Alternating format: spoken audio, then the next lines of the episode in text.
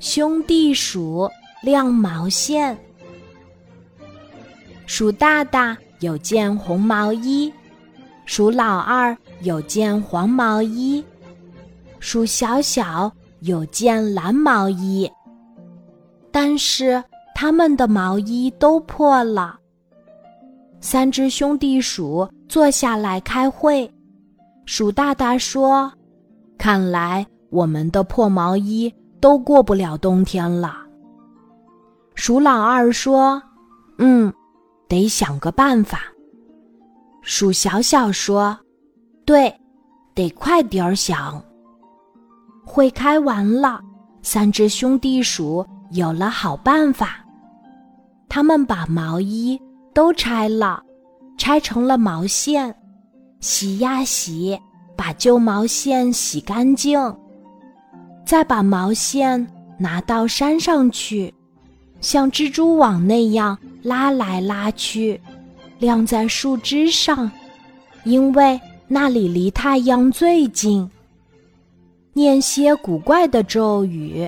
跳个古怪的舞，毛线就开始在阳光下变得更鲜艳、更新了。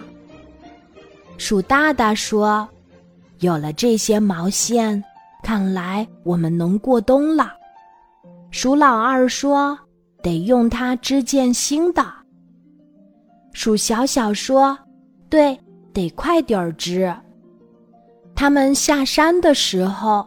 看到一个没有毛衣穿的鼠妹妹站在那里，好像很冷。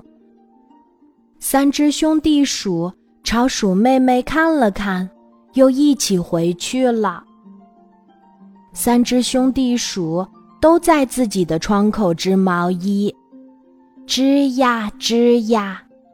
第二天，三只兄弟鼠都把自己织的新毛衣拿出来看。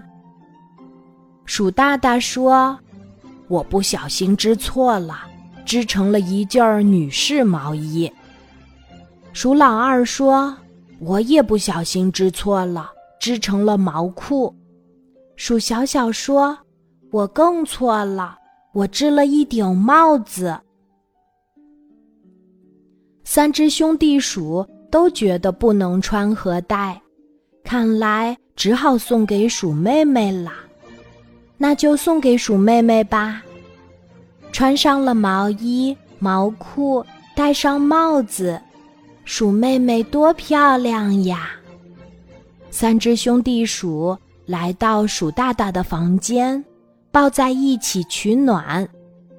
鼠大大说：“天太冷的话，我们就这样过冬吧。”鼠老二说：“这样更暖和。”鼠小小说：“对，真暖和。”今天的故事就讲到这里，记得在喜马拉雅 APP 搜索“晚安妈妈”，每天晚上八点，我都会在喜马拉雅等你，小宝贝，睡吧，晚安。